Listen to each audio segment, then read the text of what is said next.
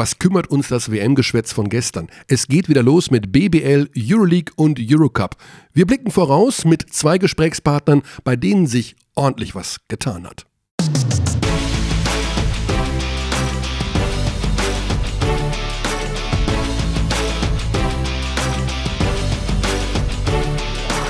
Fangen wir einfach an und tun so, als wäre nichts gewesen. Guten Tag zu einer neuen Saison der Easy Credit BBL. Guten Tag, der Turkish Airline Euroleague. Des Seven Days Eurocup.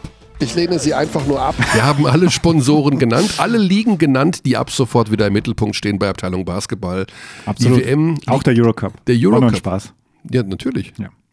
Ich habe ich was falsch gesagt? Nee. Nee, nee, nee. Ich habe nur was zugespielt, was vielleicht missverständlich interpretiert hätte werden können. Also das heißt, auch bei dir ist noch ein bisschen Agro im, im Hinterkopf. Das sollst du nicht tun.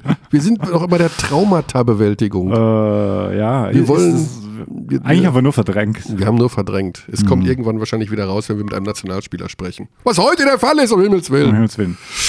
Gut, ja, also ich habe mich da, ist, ich, puh. Also, Pod, Also- beim Podcast sagt man ja oft einfach so, was einem durch den Kopf geht. Mhm. Wir haben uns lange nicht gesehen. Also Stimmt. Xandi und ich haben jetzt ein paar Tage weit voneinander weg verbracht, obwohl so weit war es gar nicht. Wie wir dann draufgekommen sind, ja. Wir haben uns nicht gesprochen, jetzt auch im, vor diesem Podcast nicht. Ja, So also ganz wenig. spe spektakulär wenig. Selbst für unsere Verhältnisse. Und äh, morgen geht die Saison los. Und- Anscheinend, ja. Ja, und ich bin sogar bei einem Spiel.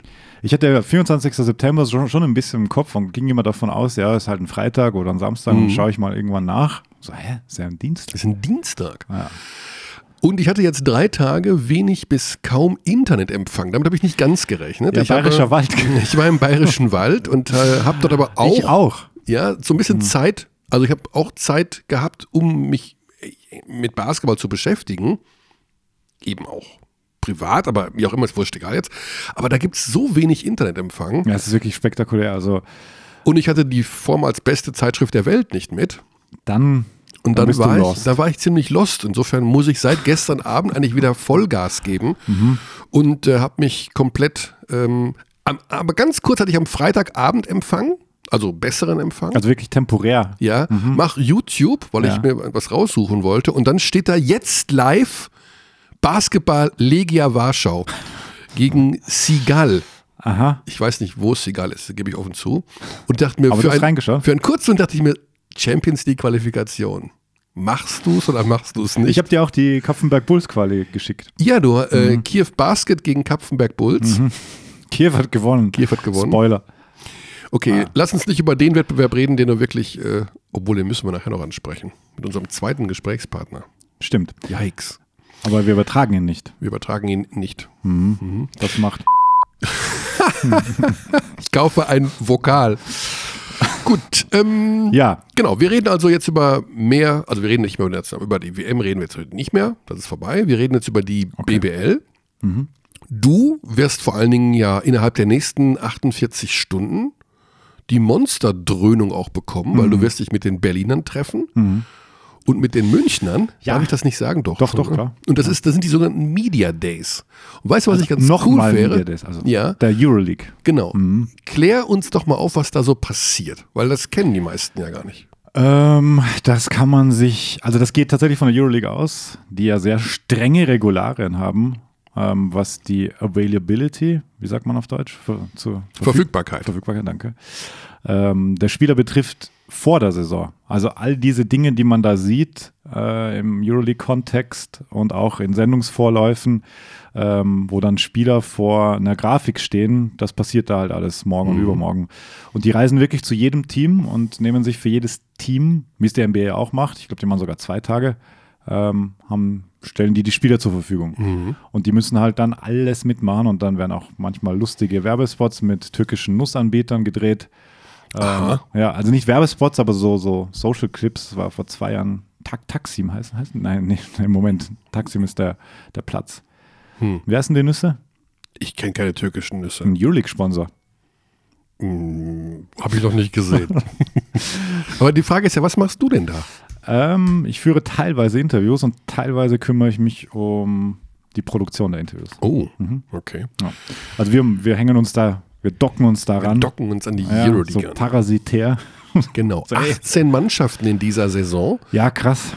Das ist also jetzt tatsächlich noch mehr Spiele als in der BBL, denn da sind nur 17 Mannschaften in diesem Jahr. Mhm. Und wir haben in der, also wir haben ein kompliziertes Konstrukt in der Euroleague für die Zukunft, wie man sich dafür qualifiziert. Playoffs, einfach Playoffs, das ist das Leichteste. Genau. Also wenn du als Nicht-A-Lizenz-Team Mhm. Nicht unter die ersten acht kommst, hast du Dann ein Problem. schwer, ja, dann dann wird's schwer. kommst du im nächsten Jahr nicht in die Euroleague, Ah, sondern außer, außer du wirst Meister. nein, Ah, ja, Nein, wenn, wenn, nein. ja, jein. das fällt also, weg. In Deutschland hat der Meister der BBL nicht mehr dieses Agreement mit der Euroleague, dass er dort spielen wird. Fällt weg. Durch die Wildcard. Ja, Oder durch die Wildcards. wie auch immer. Aber jedenfalls hat die Meisterschaft keine Auswirkungen mehr. Das heißt, Ja, da Alba was- Berlin Ich, ja, muss unter die ersten acht kommen, ja. um im übernächsten Jahr Euroleague zu spielen. Außer Sie bekommen eine A-Lizenz. Eine A-Lizenz. Aber die deutsche, Oder Wildcard. aber eine, die deutsche A-Lizenz geht ja wahrscheinlich nach München? Ja, Vielleicht gibt es auch A-Lizenzen. Lizenzen? Lizenzen, Plural. Shenzhen? Trauma, Trauma, Shenzhen. Ali, Ali Shenzhen. Al- Ali Shenzhen. Okay, Äh, gut. Ja, wir, wir, wir driften ab. Aber ich habe ich hab ja auch äh, Jordi Bertomeo getroffen. So, wann war das? Das, klingt, das fühlt sich an, als ob es vor zwei Jahren war, aber das war, glaube ich, zum Finale der BBL. Da war er doch in Deutschland. Da war er in Deutschland. Und das war kurz danach, kurz nach dem Finale. Hm. Und da haben wir all diese Fragen geklärt. Boah, da muss ich wieder reinschauen. Aber das war, das war sehr spannend. Ist jedenfalls ein schwieriges Konstrukt und diese A-Lizenzler werden dadurch natürlich massiv gestärkt. Und es ist immer wichtiger, eine A-Lizenz in der Euroleague zu bekommen. Ist kompliziert. Mein Ding ist es nicht. Also ich finde die Euroleague wahnsinnig gut und super interessant, weil wir in der kommenden Saison da wirklich extrem tolle Mannschaften haben. Aber diese Möglichkeiten, Spieler, ja. ja, weil äh, Durch die Mannschaften sind gut wegen der Spieler. wegen ne? der Sch- Aber vor Du allem, weißt schon, was ich das. Äh, das hängt zusammen, also kohärent. ja. Panathinaikos, das ist ein toller Mannschaftsname. Und Olympiakos spielt Mit zwei Teams. Stand heute Ja. in der zweiten griechischen Liga. Ja, ja. Das ist, das ist übrigens Crazy. Banana Republic hoch 100. Das darfst du echt, also wenn du so Outsidern, ich mache äh, Anführungszeichen, den europäischen Basketball erklären willst, es, es wird immer zerfahrener eigentlich. Ja, das ist, geht gar nicht. Aber irgendwie auch schon wieder so drüber, dass es auch geil ist. Aber vor, vor einem Jahr haben wir ja eher so resümiert, ja, wir haben viele gute Euroleague-Spieler verloren. Mhm. Jetzt kann man, glaube ich, sagen, es sind wieder sehr viele gute dazugekommen. Entweder NBA-Rückkehrer oder ähm, Neulinge aus der NBA, siehe Greg Monroe bei den Bayern. Ja. Also schon spannend, der auch gut delivert hat. Hast du diese Uruguay-Spiele geschaut? Nicht ganz so richtig. Ja, ich auch. Aber nicht. ich habe die, die Ergebnisse verfolgt. Ja, Monroe hat natürlich. abgeliefert. Und ich fand es erstaunlich, wie viele Zuschauer da immer waren. Ja, und- Der, bei der Pressemitteilung der Bayern stand immer vor fünf, vor 6000 Zuschauern. Ich so, Ah. come on, das ist ja, Wahnsinn. Uruguay. Basketballnation. Montevideo. Ja, also die Bayern, die kommen ja dann zurück. Die sind ja hoffentlich dann rechtzeitig wieder da für den Euroleague Media Day am Mittwoch. Genau, die kommen Dienstagnachmittag zurück. Also die, also, also die Kollege Bartel und äh, die anderen Nationalspieler, die haben echt einen guten, Die sind- gute Offseason hinter Die sich. sind Senatoren, Auf also diversen mindestens Kontinenten. Lufthansa Hons. es soll ja, was, haben wir das, wie war das? Als, äh, es gibt noch eine Klasse über Hon, ne? Bei Lufthansa Miles and More. Gibt's das? Ich dachte, der Horn Circle ist. Ich habe irgendwie jetzt mal gehört, es gäbe noch einen drüber. Okay. So, Aber ich habe den Namen vergessen. das ist dann Barack Obama und so, oder wie? Gut. Ja, BBL startet morgen. Genau. Du, du kommentierst. Ich kommentiere ein Spiel und zwar bei einer Mannschaft, von der manche sagen, das ist somit das interessanteste Projekt, weil, naja, wir haben ja oft das Problem, dass die Mannschaften neu zusammengestellt werden, hohe Fluktuationen haben. Ja, oder beziehungsweise. Interessantes Projekt. Nein. Nein, ist kein interessantes Projekt. Worauf will ich jetzt hinaus? Ich will doch jetzt auf Fluktuation, unbekannte Spieler, neue. Ich meinte nur, wel, Welcher BBL-Verein hat sich im Wesentlichen, fast ausschließlich, ich möchte fast sagen zu 100 Prozent mit bekannten Namen, fast ausschließlich auch aus der BBL verstärkt? Bamberg. Ulm. Ich, ich weiß. Patrick, Patrick äh, Patrick Heckmann. Heckmann. Ja. Andi Obst. Zoran Dragic. BWL-Gesicht. Und natürlich auch neue, ja, aber das, äh, ich habe nicht zu 100 Ja, Prozent. ja, ja, ja. Du bist schon aggressiv. Du hast die WM noch nicht verdaut. Ich merke das an jeder Du Bewegung. hast die WM ich nicht. merke es. Sprich nicht so mit mir. Und sie haben Kilian Hayes, 18 Jahre jung. Megatalent. Megatalent auf der Eins. Ja. Super spannend. Und ähm, wen haben wir noch vergessen? Derek Willis auf der großen Position, Seth Hendricks, also Fechter und Göttingen letztes Jahr Mhm. Ja. gespielt. Tolle Nee, Sache, deswegen, das ist das ja. Gute, ist, dass man die alle so kennt. Und Ja. dann denkt man, jetzt spielen sie halt in Ulm und äh, Zum neuen- Wiedererkennungswert. Sportdirektor oder zum ersten Mal ein Sportdirektor. Und äh, habe ich auch schon gesagt, als sie dieses Projekt bekannt gegeben haben, dass das ja schon eine schöne, ein schöner Gegenentwurf ist zu dieser doch traditionellen hohen Fluktuation innerhalb der Liga. Und wenn man da Talente auch über den Weggang hinaus mit Ulm in Verbindung halten will, das war ja das Konstrukt. Klingt komisch, aber Wäre dann bei dem Franzosen eventuell der Fall. das wäre dann der erste Case, Fall. Wenn der dann Mhm. in einem Jahr vielleicht auch wieder geht. Es soll ja angeblich einer der Top-Draft-Picks werden können, sollen, müssen im Jahr 2020. Da wird der Draft stattfinden, während die deutsche Mannschaft sich versucht, für Olympia zu qualifizieren Ende Juni. Trauma, Trauma. This is fucking joke.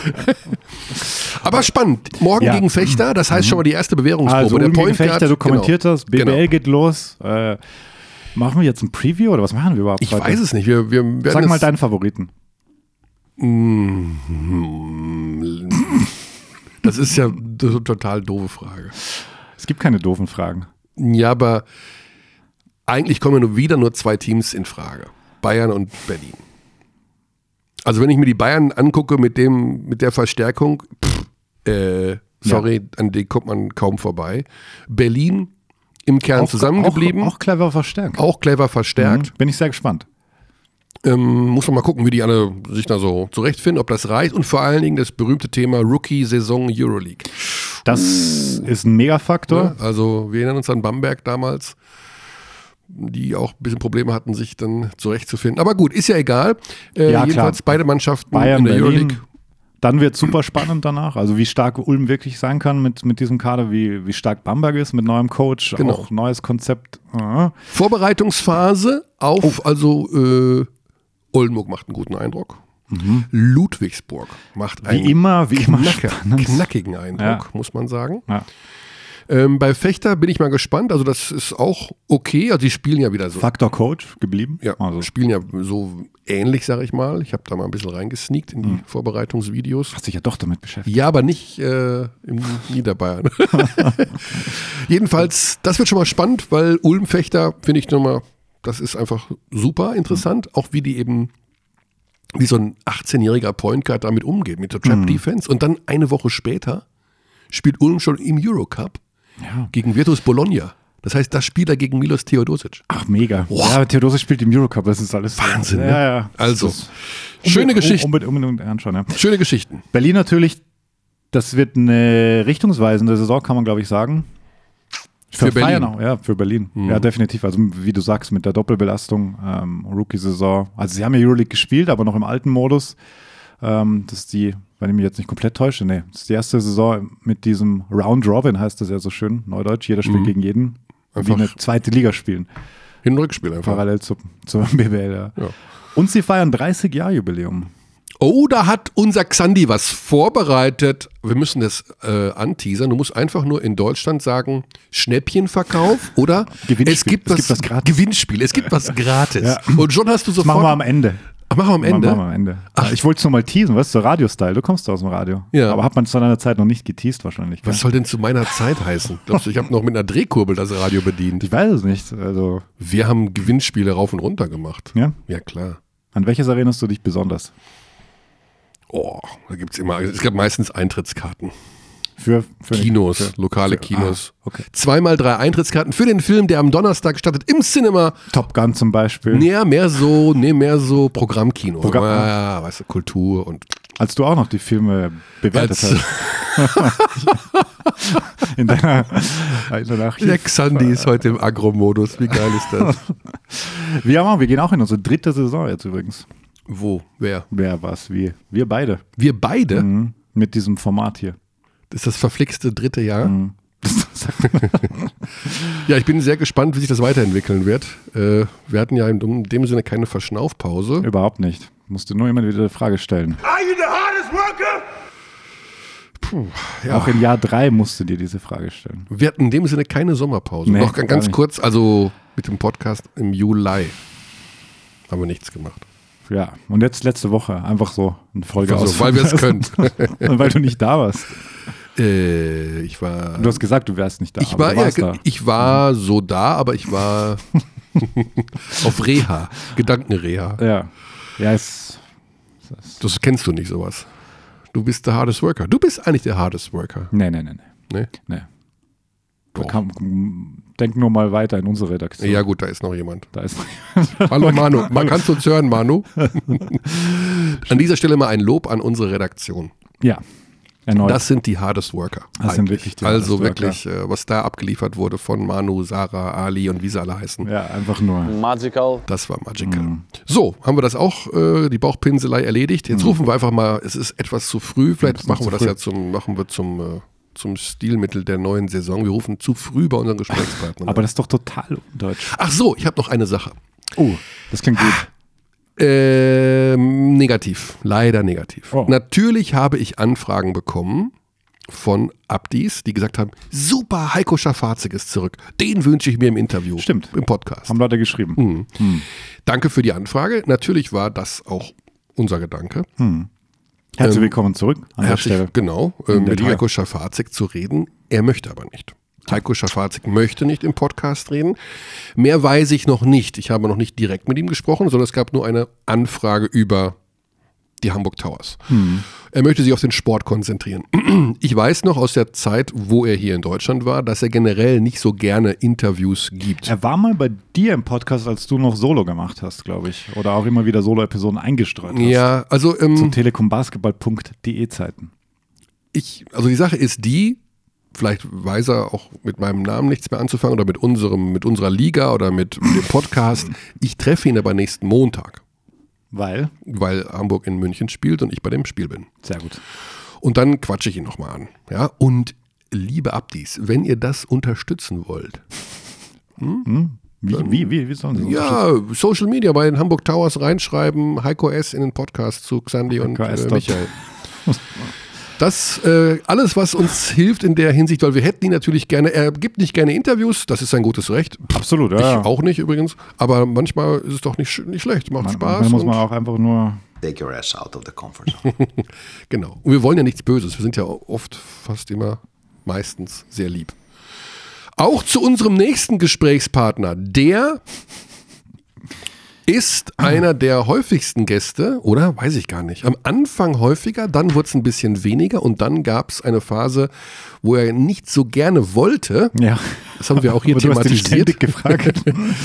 äh, in seiner Zeit als Headcoach bei Ratio Farm Ulm und es immer noch so auf der Kippe stand, kommen die in die Playoffs oder nicht, da hat er uns dann ja das Versprechen gegeben und auch eingehalten, dass er uns zur Verfügung steht, wenn sie in den Playoffs sind. Hat er auch gemacht. Ja, genau. Ja. Und jetzt ist natürlich die Zeit gekommen, um mit Thorsten Leibenhardt über seine postmenstruative Headcoach-Phase zu sprechen. Und er ist ja jetzt der Sportdirektor.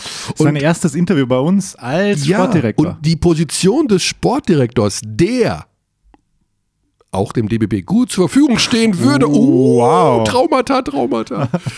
die wollen wir natürlich mit ihm besprechen, was er denn jetzt da so macht und äh, wie sich sein Leben verändert hat und ja, einfach jetzt nach so vielen Jahren als Head Coach, äh, Sportdirektor zu sein, wie man sich da so fühlt. Und deswegen rufen wir nach Ulm. Was Hallo Thorsten. Ich wollte, wollte gerade noch sagen, oder nach Ulm, Ulm herum, aber das muss man sich einfach verkneifen. Es gibt Dinge, die gehen nicht mehr. So, da ist er. Guten Tag, Thorsten. Ich grüße dich, Michael, und hallo Alex. Hallo.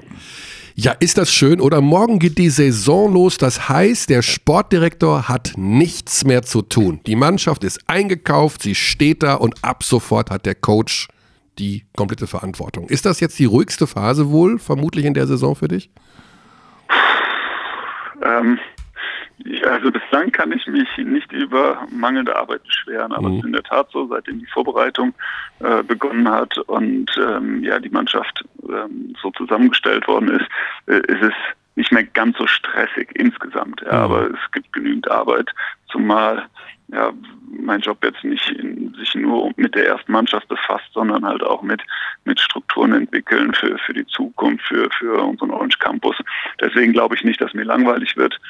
Aber die, die stressigste Phase war in der Tat ähm, Juni, Juli, August. Mhm. Wir gehen mal einfach davon aus, dass auch in deiner Zeit als Head Coach du schon mit der Neugestaltung dieses Kaders mit äh, betraut wurdest, logischerweise.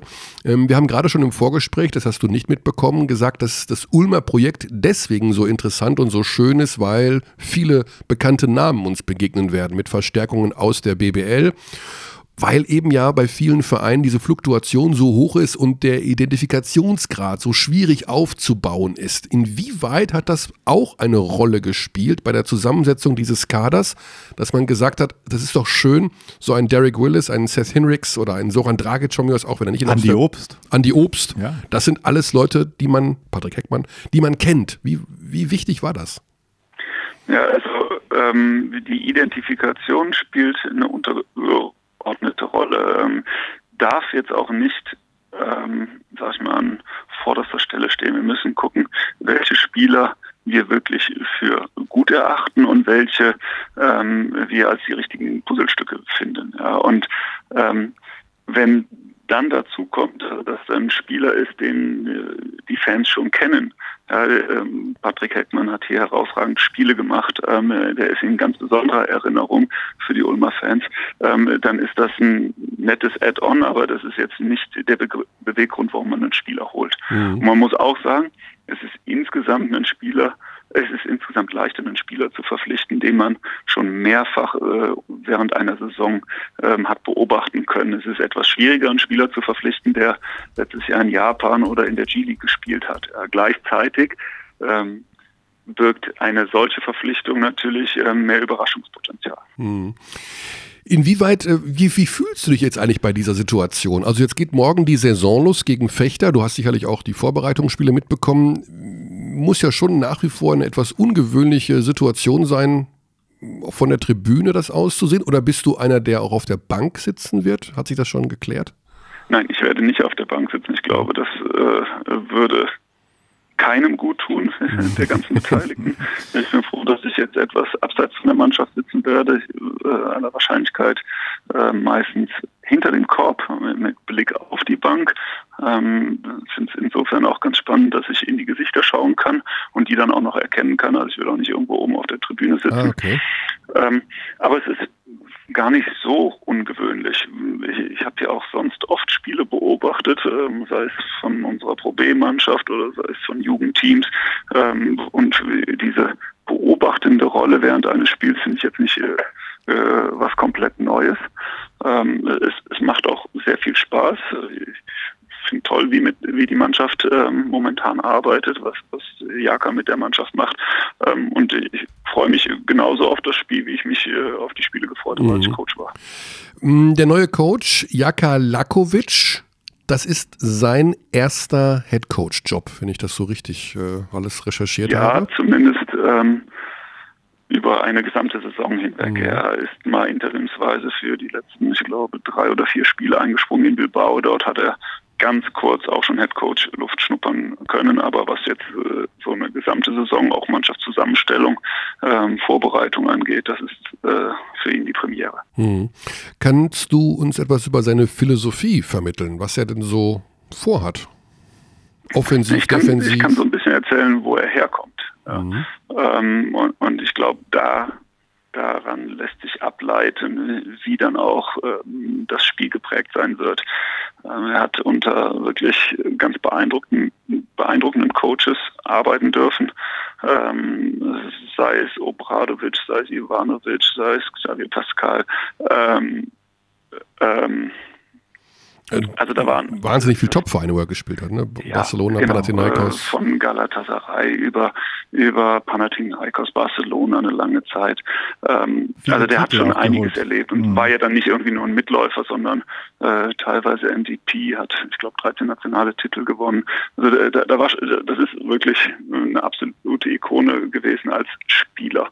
Ähm, da eher, sag ich mal, ähm, Balkan-Coaches geprägt.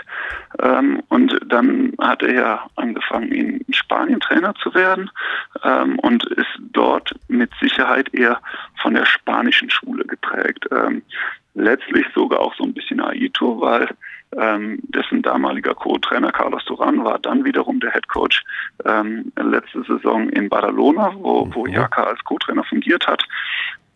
Darüber hinaus hat er für die ähm, slowenische Nationalmannschaft gearbeitet. Das ist Kokoschkov ähm, gewesen, der, der ja dann als erster rein europäischer Coach in der NBA ähm, mhm. Fuß fassen konnte letzte Saison. Mhm. Ähm, also ich glaube, es ist so ein Mix aus, ja, was man auf dem Balkan lehrt im Basketball, was ja mit Sicherheit nicht das Schlechteste ist, ähm, gleichzeitig aber auch ähm, das Ganze sehr modern. Kokoschkov ist ein unglaublich moderner Trainer, der auch äh, ja, dieses amerikanische Denken sehr gut versteht, ähm, dem es jetzt nicht nur um, was weiß ich, Disziplin bis zum geht nicht mehr geht, sondern der da auch weiß, wie, wie die Amerikaner ticken, wie, wie, wie es ist, Spielern Freiheiten zu geben. Dann wiederum dieses spanische Basketballspiel, was sehr über Team definiert ist, ähm, was sehr auch über, über ähm, Druck Pressure in der Verteidigung definiert ist. Also all diese Einflüsse werden, denke ich, auch in unserem Basketballspiel eine große Rolle spielen. Und äh, das waren auch die Gründe, warum wir, wir Jaka neben seiner Persönlichkeit ähm, so unglaublich spannend als Coach finden. Mhm. Eine andere Personal, wir haben ein paar Namen gerade schon genannt, aber die vielleicht äh, sportlich interessanteste oder spektakulärste ist die Verpflichtung eines 18-jährigen Franzosen namens Kilian Hayes. Und der wird also schon natürlich wieder als der neue, was weiß ich, NBA Draft Nummer 7 im Jahr 2021 oder vielleicht sogar noch früher gehandelt, ähm, wird wohl auch bei euch viel Verantwortung bekommen auf der Guard-Position, auf der 1. Ähm, das ist spannend, ein 18-Jähriger, der da sozusagen die Mütze aufgesetzt bekommt. Ähm, was ist, ist der wirklich schon so reif und so fertig, dass man sagen kann, hier, Augen zu und durch, nimm den Ball und ja, treib diese Truppe an, führe sie. Also wir trauen es ihm auf jeden Fall zu. Das ist ähm, mit Sicherheit keine leichte Aufgabe, ähm, ist aber auch keine Aufgabe, der in den ersten zwei Wochen gerecht werden muss. Er hat bei uns einen Dreijahresvertrag unterschrieben. Ähm, wir, wir waren auch in der Vergangenheit immer ein Verein, der, der mit Geduld Herausforderungen angeht und diese Herausforderungen mit ihm als Point Guard erfolgreich Basketball zu spielen, die ist natürlich besonders spannend, die gehen wir sehr gerne an. Mhm. Ich finde aber auch, dass das jetzt nichts so Außergewöhnliches ist. Natürlich ein so junger Spieler, der dann die Fäden in der Hand halten soll, das sieht man jetzt nicht jeden Tag, aber ich kann mich an Situationen in der Basketball-Bundesliga erinnern, wo es das schon mal gab, unter anderem. Das ist jetzt schon ein Weilchen her ich glaube 16, 17 Jahre. Da, da durfte ich Co-Trainer unter Stefan Koch sein in Gießen. Und dort haben wir Anton Gavell als 18-jährigen Point Guard verpflichtet und sein Backup war Heiko Schafazik, ebenfalls 18 Jahre. Mhm. Und wahrscheinlich spielte diese Erfahrung auch noch eine gewisse Rolle im, im Hinterstübchen, ähm, denn die, das war eine sehr gute Erfahrung. Ja, das ist damals voll aufgegangen. Jetzt ist die Liga eine andere, die Herausforderung größer. Gleichzeitig glaube ich aber auch, dass Kilian Hayes kein kleineres Talent ist als die beiden. Ah, okay. Also, ja, der soll, er kriegt ja wirklich extreme Vorschusslorbeeren. Und äh, ist das auch so eine Geschichte, da hat ähm, Xandi gerade schon drüber gesprochen, eh bei uns im Vorgespräch, dass dieses mit dieser Orange Academy und dieser Ausbildung und wenn der später mal irgendwo hingehen sollte, dass man da noch irgendwie so eine Bande behält? Zu einem Spieler wie Killian Hayes? Also ist da auch so ein Hintergedanke dabei? Der Hintergedanke ist bei all unseren Spielern. Mhm. Was wir für wichtig erachten, ist, dass wir ähm, den jungen Spielern, die wir ausbilden, mitgeben, äh, dass sie sich merken, wo sie ausgebildet worden sind. Ähm, dieser Alumni-Gedanke, den es ja sehr stark am College gibt, den gibt es hier in, in Europa nicht ganz so. Mhm. Und glaube, dass wir Spielern wirklich was mitgeben können, was ihnen in ihrer Karriere helfen wird, was sie wirklich nach vorne bringen wird. Und ähm, ich kann mir aber auch vorstellen, dass wir als Organisation in der Lage sein werden, ähm, selbst wenn ein Spieler dann nicht mehr bei uns spielt, ihn, ihn in seinem Weg ähm, zu begleiten, ihm weiterzuhelfen. Wie das dann im Einzelnen aussieht, weiß ich nicht. Ja. Mhm. Ein Beispiel, das erwähnen wir in dem Zusammenhang gerne, ist, dass, dass er sich vielleicht in den Sommermonaten bei uns fit hält. Ja. Und ähm, da spielt halt der Orange Campus eine große Rolle, weil der gibt uns die logistischen Möglichkeiten dafür. Ja, ja wird man mal weiter beobachten müssen. Ähm, in jedem Fall interessanter Kader. Also ich habe ja schon äh, mal gesagt, das ist wirklich, ja, Derek Willis war einer, den wir in der vergangenen Saison, also respektive ich, muss ich sagen, immer wieder hoch gelobt haben. Hinrichs aus Fechter von dem Programm, das allen äh, gefallen hat. Dazu natürlich noch jemand, wenn ein Spieler wie Andy Obst als Nationalspieler von einem ACB-Team nach Deutschland zurückkommt. Großer, großer Sport. Soran Dragic nicht zu vergessen. Soran Dragic, also, ein Riesenname. Mhm. Also das sind natürlich solche interessanten Person, äh, Persönlichkeiten und Charaktere. Da wollen wir doch vom neuen Sportdirektor jetzt direkt mal das Saisonziel hören. Ah, uh. Lieblingsfrage. Ich dachte, ihr, ihr kommt mit. Ja, ich, muss, ich, ich wollte es mir verkneifen, aber ich dachte mir, ja, aber irgendwie muss es so plump einfach sein. Ja, genau. Also, äh, du, du hast wirklich lang ausgeholt, um dann wirklich sowas Banales zu fragen. Genau, also, ich. Etwas ich, enttäuscht bin ich schön ja, gedacht, da kommt jetzt wirklich der Knaller. Ich nicht, ich bin schon ja. gewohnt. Ja, ja gut. Ich kann, man, ja die, ich, ich kann in die andere man, Richtung noch man gehen. Man stumpft irgendwann ab. Ja, genau. Sagen wir es mal so, als du den Kader zum ersten Mal komplett beim Training gesehen hast, was hast du dabei für eine Vision gehabt, als du die Mannschaft oh. zum ersten Mal vollständig auf dem Parkett? Wer Vision hat, muss zum Arzt. ähm, nee, ich habe keine Vision gehabt. Ich habe aber gedacht, ja, das ist eine, eine ziemlich junge Mannschaft. Ähm, ich glaube, wir sind irgend sowas wie die drittjüngste Mannschaft und auch was Erfahrung angeht, merkt man das in gewissen Bereichen. Ähm, wir haben, was die ausländischen Spiele angeht, genau einen Spieler, der, der auf Eurocup, Euroleague-Niveau schon gespielt hat. Und das ist der ähm, äh, Soran Dragic. Mhm. Alle fünf anderen Ausländer haben das nicht. Ja. Und äh, das ist erstmal relativ wenig oder auch, man könnte auch sagen, da wart aber ganz schön mutig bei eurer äh, Mannschaftszusammenstellung. Wir sind ja diejenigen, die sich immer einbilden, ja, wenn man mit jüngeren Spielern arbeitet, wird sich das äh, mittelfristig bis langfristig mehr auszahlen. Ja. Da, da geht man aber in der Tat auch ein gewisses Risiko ein. Ich bin mir sicher, andere Mannschaften, wenn sie die Möglichkeit haben, äh, im Eurocup zu spielen, werden sich sagen, ja, aber wir brauchen Eurocup erfahrene Spieler. Ja, die haben wir in der Tat relativ wenig, aber gleichzeitig glauben wir mit Soran Dragic, mit Patrick Heckmann, mit Per Günther, drei Jungs zu haben, die, die wirklich sehr erfahren sind. Und ich würde auch sagen, Seth Hinrich mit seinen 27 ist nicht mehr der unerfahrenste. Mhm. Alle anderen in der Tat eher jünger, eher etwas weniger Erfahrung, ähm, aber gleichzeitig mit ordentlich Entwicklungspotenzial. Und das ist das Spannende für uns. Welchen Stellenwert hat denn der Eurocup in dieser Saison? der, der Eurocup hat wie in jeder Saison den Stellenwert, dass es ähm, ein für uns großes Privileg ist, dort spielen zu dürfen, welches wir sehr ernst nehmen. Ähm, gleichzeitig äh, erwähnen wir immer, Bread and Butter, der Wettbewerb ist äh, ja. die Bundesliga. Ja, also äh, da geht es um die Wurst. Äh, man kann es sich nicht erlauben, ähm, eine nette Eurocup-Saison zu spielen, aber dann in der BBL eine schlechte Rolle zu spielen, ist nicht gut. Also wir, wir müssen verstehen, am Wochenende zählt es. Ja, Während der Woche kann man auch mal ein bisschen mehr experimentieren. Gleichzeitig wollen wir dann natürlich trotzdem konkurrenzfähig sein und das waren wir auch in all den Jahren immer. Mhm. Äh, meines Wissens sind wir mit einer Ausnahme immer in die zweite Runde gekommen in Eurocup. Und ähm, ich hätte nichts dagegen, wenn uns das auch diesmal wieder gelingt. Mhm. Aber der Eurocup bietet gleichzeitig äh, für uns sich als Plattform an, ähm, auch unsere vielen jungen Spieler vielleicht etwas länger einzusetzen. Dann können die etablierten ähm, vielleicht auch etwas Kräfte sparen dann für den wichtigen Wettbewerb am Wochenende. Okay, weil darauf zielte die Frage auch äh, ein bisschen indirekt ab, weil wir immer sehr spannende Lineups sahen bei Ulm im Eurocup in den vergangenen Saisonen.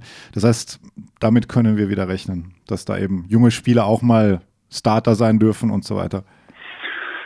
Ich würde es nicht ausschließen. Also ähm, so wie Jaka bislang äh, in der Vorbereitung agiert hat, könnte man das tatsächlich erwarten. Gleichzeitig ist er aber auch ein Trainer, der, der jetzt nicht ähm, nur weil wir uns die, die Nachwuchsarbeit auf die Fahnen schreiben, gleich einen Jungen in die erste Fünf hebt. Ja, also mhm. der, der muss dafür was leisten. Ja, der, der muss sich im Training durchgesetzt haben. Und natürlich dieses Prinzip äh, gefällt jedem, mhm. ähm, der, der in der Verantwortung steht. Ja.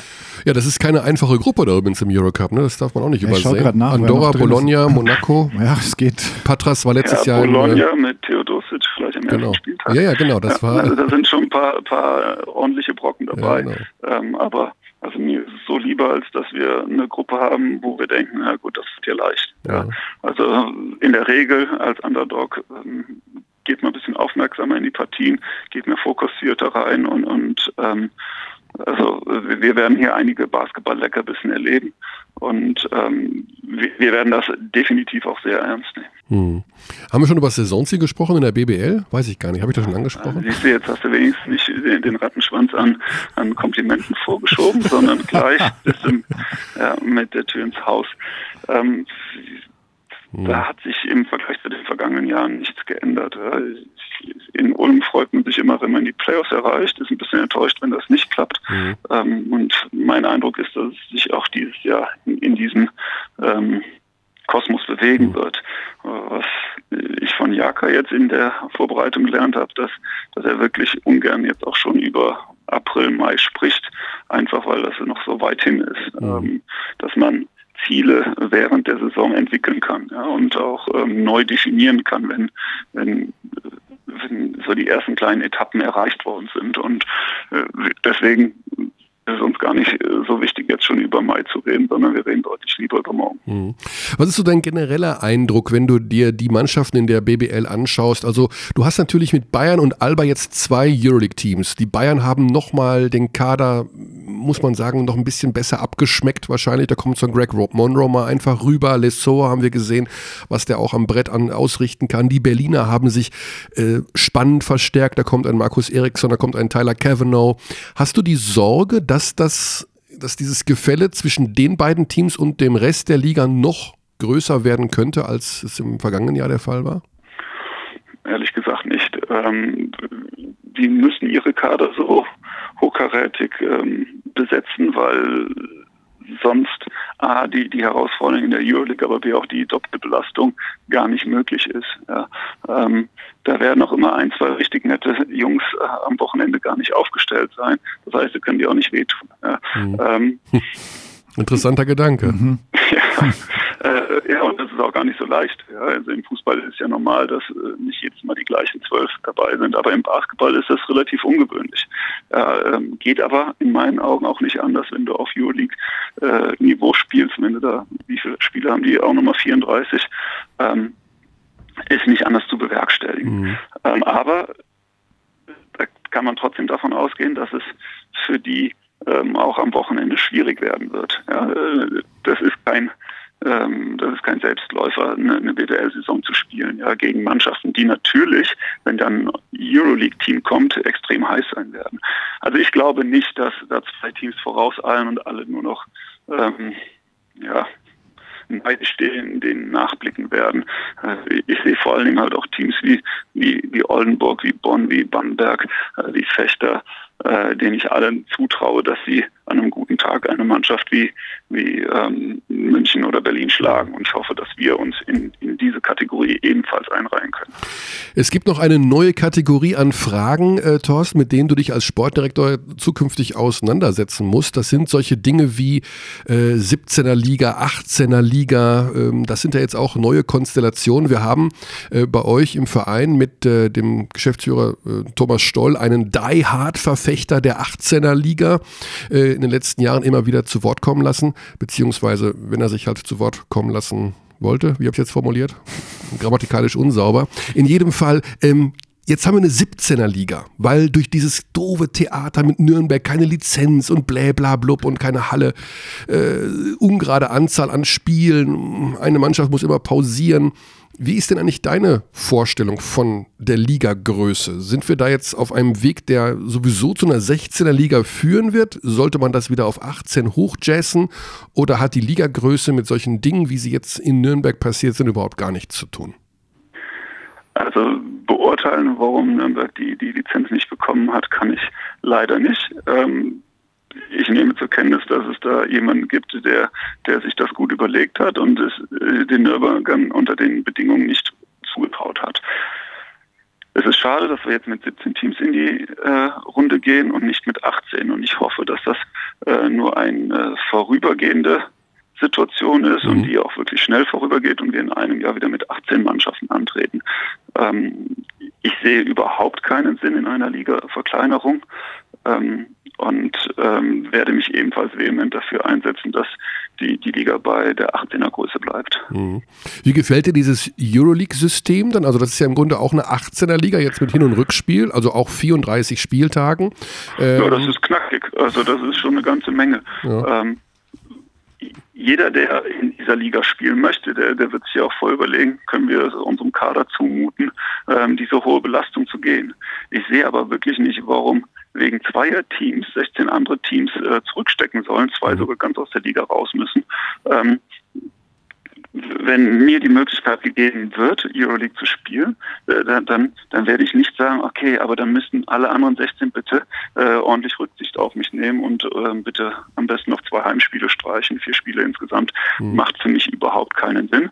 Zumal man ja auch feststellen kann, dass die, die Akzeptanz bei den deutschen Basketballzuschauer deutlich höher ist, wenn es um BBL geht, als wenn es um internationalen Wettbewerb geht. Und deswegen kann ich auch gar nicht diese, diese, diese ständigen Rufe verstehen, weil ich habe das Gefühl, man würde sich äh, absägen, wenn man auf dem eigenen Ast sitzt. Mhm.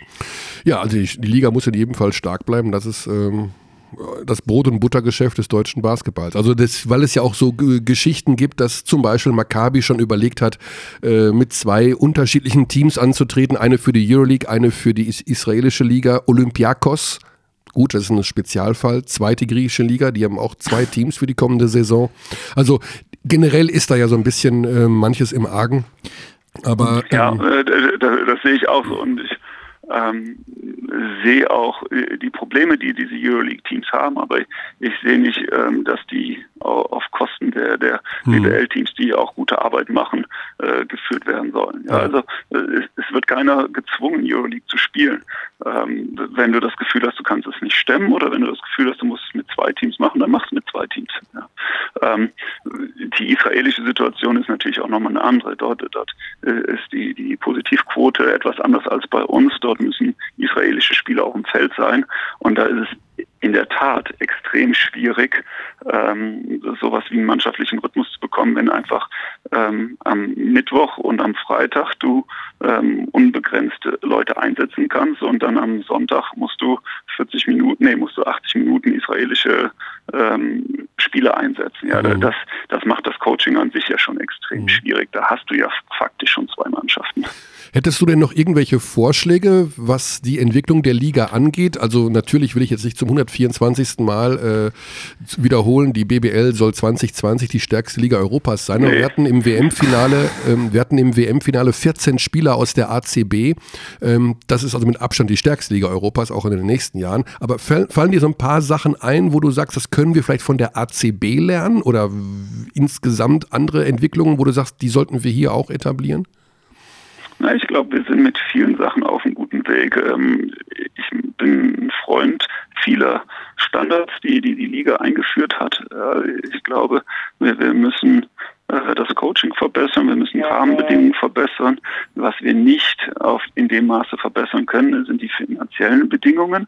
Ja, und allein schon aufgrund der Steuergesetzgebung haben wir ja. hier in Deutschland einen gewissen Nachteil. Das heißt, es wird immer so sein, dass etwas bessere Spieler ähm, in Spanien oder vor allen Dingen auch in der Türkei, in Russland landen werden.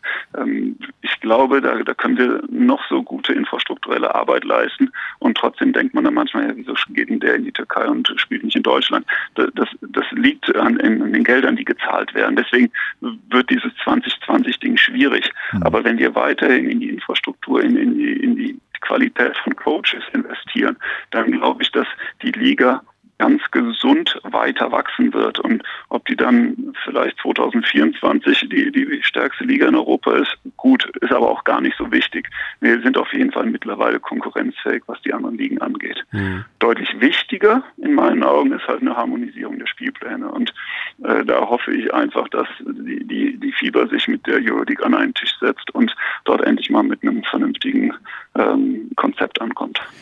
Ganz spannend, was du gesagt hast bezüglich der Qualität der Coaches in Deutschland ähm, und die Verbesserung der Qualität. Wie könnte das funktionieren oder was muss man da für Maßnahmen setzen?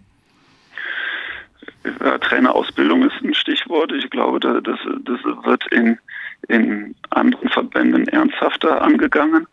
Ähm, da hat die BBL dann einen eigenen Vorstoß gemacht, ähm, was Nachwuchstrainerausbildung angeht. Ähm, aber auch da wäre es sinnvoll, wenn sich die Verbände an einen Tisch setzen ja, oder Verband und Liga an einen Tisch setzen, weil also wenn ich jetzt hier einen Nachwuchstrainer habe, äh, soll ich ihm sagen, ja, versuch B und A-Lizenz zu machen oder versuch ins, ins Nachwuchstrainerprogramm der BBL zu kommen. Mhm. Ich fände es schön, wenn es da was Harmonisiertes gäbe. Mhm. Thorsten, abschließend noch eine Frage, die nochmal über den Tellerrand hinausgeht. Wir haben während der WM also sagen wir mal so, Teile der Magenta Sportredaktion haben während der WM vehement für die Einführung des Sportdirektors beim DBB plädiert. Nicht vor dem Hintergrund, dass es demnächst wieder einen Sportdirektor gibt beim DBB, der aber äh, andere Aufgaben erfüllt, als wir das klassisch kennen von einem Sportdirektor, der jetzt ja, sportliche Aufgaben übernimmt, also äh, sich um den Kader kümmert, Verbindungsglied ist zum Trainer, Verbindungsglied ist zum Präsidium, also so eine Art äh, Multifunktionstool. Würdest du aus deiner Sicht sagen, dass so eine Position des Sportdirektors mit dazu beitragen könnte, beim DBB so etwas zu verhindern, was in diesem Sommer da passiert ist? Halleluja. Ähm, hm. Also hm. ich kenne die Strukturen wahrscheinlich nicht gut genug, aber wenn ich sie denn, äh, also ich sag mal, wie ich sie sehe. Ich sehe ähm, Nationalmannschaftsfenster, die, die zweimal während der Saison stattfinden und dann ähm, vor der Saison wieder oder eventuell auch jetzt nach der Saison. Das heißt, da hat man relativ viel Freiraum als Coach zwischendrin. Wenn jetzt der Sportdirektor derjenige sein sollte, der ähm, Verbindungsglied ist, ja, dann in die USA reist und dann schon mal mit den Spielern spricht, dann habe ich nicht das Gefühl, dass das eine Aufgabe ist, die unter den derzeitigen Bedingungen der Bundestrainer nicht selbst machen kann. Ja. Mhm. Also ich bin da ein bisschen skeptisch. Ich denke da natürlich aus, aus Trainersicht, welche Aufgaben kann man einem Trainer nicht zumuten in dieser Konstellation. Welche Aufgaben muss dann der Sportdirektor machen? Ja. Und gerade weil, weil die, die Spielphasen der Nationalmannschaft ja letztlich recht begrenzt sind, sehe ich nicht, warum diese Aufgaben, die du eben genannt hast, nicht auch vom Trainer durchgeführt werden okay. können. Grundsätzlich bin ich der Meinung, je mehr Qualität ähm, auch auf Nationalmannschaftsebene gebündelt werden kann, umso besser. Ja, und äh, meines Wissens ist da die Sportdirektorstelle momentan vakant. Ich hoffe natürlich, dass da wieder jemand hinkommt, der, der, der viel Ahnung hat und, und der, der da vielleicht auch so ein bisschen mit, mit ähm, althergebrachten ähm, aufräumt und neue Wege gehen möchte. Äh, grundsätzlich glaube ich, ist das wäre das positiv, aber gleichzeitig ähm, bin ich auch der Meinung, man sollte jetzt nicht alles verteufeln, nur oder ja, nur weil die Ergebnisse letztlich nicht dem entsprochen haben, was man vorher erwartet hat. Ah, okay. Gut, alles klar. Vielen, vielen Dank. Das waren äh, ja wie immer, muss ich an der Stelle sagen, ohne äh, zu sehr äh, pudern zu wollen. Präzise Ausführungen von Thorsten Leibenhardt, neuer Sportdirektor bei Ratio Falmum. Thorsten, ich wünsche eine super erfolgreiche Saison. Äh, freue mich sehr auf die beiden Spiele gegen Fechter. Morgen in der Meisterschaft, Samstag im Pokal. Und da hat man schon mal so einen ganz ersten kleinen Eindruck, wie das Team da so aussehen wird und sich schlagen wird. Danke für deine Zeit und liebe Grüße nach Ulm. Ich danke, dass ich antworten durfte. Bis dann. danke. Ciao. Okay, ciao. Ciao. So, ja. Ja. Das war er. Ulm hat ja auch jahrelang technisch gesehen keinen Sportdirektor. Bis jetzt dieser offizielle Posten geschaffen wurde. Aber ich weiß natürlich genau, ähm, was du meinst. Wir werden dann doch mal drüber ich reden, fand, ja. sobald Der, also es gibt ein, die, die Interpretation oder sagen wir mal so, die Jobbeschreibung des Sportdirektors Mhm. ist unterschiedlich. Sowohl beim DBB als auch bei einem BBL oder bei einem Absolut. Basketballverein. Ja. Das sind zwei verschiedene Paar Schuhe. Ich habe den immer so definiert wie äh, Olli Bierhoff, um ehrlich zu sein. Also für mich war das so eine Art Manager-Typ, der Hm, Ein- übernimmt. Ein Teammanager. Ein Teammanager, so der so, ähm, ja, wie gesagt, kurze Wege zum, zur Vermarktung, kurze Wege zur Mannschaft, kurze Wege zum Trainer. Im Übrigen ein selbst guter, erfolgreicher Spieler, der Ahnung hat von allem. Kurze Wege zum Präsidium. Einfach so ein Radar, Hm. der Dinge wahrnimmt und sagt dann, je nachdem, wo er eingreifen muss, entsprechend kompetente Dinge. Ja, Das war der, das ist für mich ein Sportdirektor. Beim DBB, ohne dem DBB jetzt nahe treten zu wollen, erfüllt der Sportdirektor andere Aufgaben, die auch wichtig sind. Aber eher im, ähm, naja, wie soll ich das, also eher so im, im Tagesgeschäft, was organisatorische. organisatorische Sachen, äh, vertragliche Dinge, rechte Geschichten, äh, Schreibkram, würde ich jetzt mal so sagen, als jemand, der sich da in dem Bereich nicht so auskennt. Aber was auch wichtig ist, nur es geht halt darum, ob nicht diese Funktion, die wir als die Olli Bierhoff-Funktion kennen, äh, wichtig wäre. Was Ja. ich spannend fand, auch der Punkt Coaching, Qualität verbessern in Deutschland. Ähm, auch ein Thema, glaube ich, also was mir immer wieder auffällt, weil du halt einfach verschiedene Stile hast, wie Basketball gespielt werden kann. Aber ich hätte noch nie ge gehört, dass jemand gesagt hat, die spielen wie ein deutsches Team. Oder das ist der deutsche Stil. Weißt du, wie ich meine? Ja, ja, also wenn man mal die deutschen, nur die deutschen Trainer durchgeht, also es sind auch nicht viele. Es sind nicht viele, auch, ne? Wenig deutsche Headcoaches. Genau. Müsste man auch mal, ich habe es jetzt nicht im Kopf, wie viele der ACB Spanier sind, müsste man auch mal schauen, Mhm. ob, ob das da auch ein Faktor ist. Ähm, ja, können wir vielleicht als Hausaufgabe mitnehmen. also und bei Barcelona jedenfalls, der ist kein Der ist Spanier. kein Spanier, ne? bei Real Madrid schon. Ja, ja. Also ja, auch Ja, mal ein muss man- Thema. muss man mal schauen. Machen wir mal an irgendeinem verregneten November-Dienstag dieses Thema. Genau. Ohne dass es langweilig wäre. So, damit haben wir also schon mal einen ersten kleinen Überblick über das, was in Ulm passiert und dass die jetzt zweimal gegen Fechter spielen, finde ich ja auch ganz lustig. Jetzt kommen wir zum nächsten Verein, Auch spannend. der eine Art, ja, der versucht hat im letzten Jahr eine Art Häutung durchzuführen und dabei so, ja, so stecken geblieben ist irgendwo. Also einiges lief ja ganz gut bei diesem Verein. Beim Reset-Knopf. Drücken? Genau. Wir reden natürlich über Brose Bamberg. Und einiges ist dann komplett wieder aus dem Ruder gelaufen, nämlich wir wissen alle, wovon wir reden, von diesem legendären Champions League Final Four, dem hässlichsten Halbfinale in der Geschichte der äh, nach Naismith-Ära. Äh, so wirklich, äh, dass ich dachte, es läuft versteckte Kamera. Genug übertrieben, aber es war wirklich Käse, das Spiel. So, und da hat man natürlich auch gedacht, okay, Bamberg, weil man immer noch, und das tue ich immer noch, ich verbinde mit Bamberg europäischen Spitzenbasketball. Ich kann nicht anders. Ja, Das ist so. absolut. War halt auch wegen ihm. He put the mustard on the bratwurst. Ja, Wo ist der eigentlich? Ist der, ist der noch in, Partisan, oder? ist der noch bei Partisan? Hm. Ich hörte ja mal, ich muss da mal hinfahren, wenn die irgendein Spiel, ich muss dem einmal in die Augen schauen. Wo ist das versprochene Interview? Gut, aber wir schweifen ab. Wir reden über Brose Bamberg und diese Mannschaft hat ja also auch wieder ein Team zusammengestellt, wo ich sagen muss, ja, gar nicht uninteressant, also Namen dabei, okay. Man weiß natürlich nicht genau, worauf man sich einlässt. Man holt den Sportdirektor und den Trainer äh, aus Belgien und dann kommt auch noch der Point Guard da mit. Also das ist ja so eine halbe, Ein Swap. ja, ein halber Swap, genau.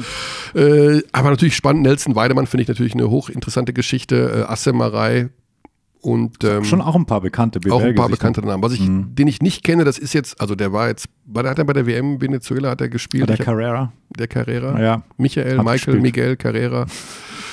Gut, keine Ahnung, was der jetzt so kann. Und äh, dann haben wir noch Cameron Taylor. Gut, das sind halt Leute, die bei uns noch nicht auf der äh, Agenda waren. Oder äh, Trey McLean. Einer aber, und mit dem reden wir jetzt. Zack. Der ist uns im letzten Jahr aufgefallen. Dir auch, besonders, Xandi, weil du warst ja bei der Nationalmannschaft bei Richtig. einem Fenster, Ja.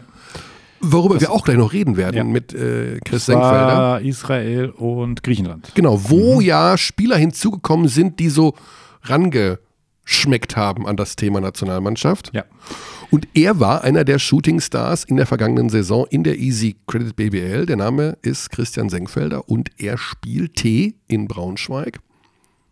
Ich muss zu meiner, also ich lobe mich selten selber, aber in dem Fall habe ich den gesehen, das erste Mal, hab den, fand den super und ging nach dem Spiel zu ihm hin und ich sage, ey, wir müssen dich mal im Podcast haben.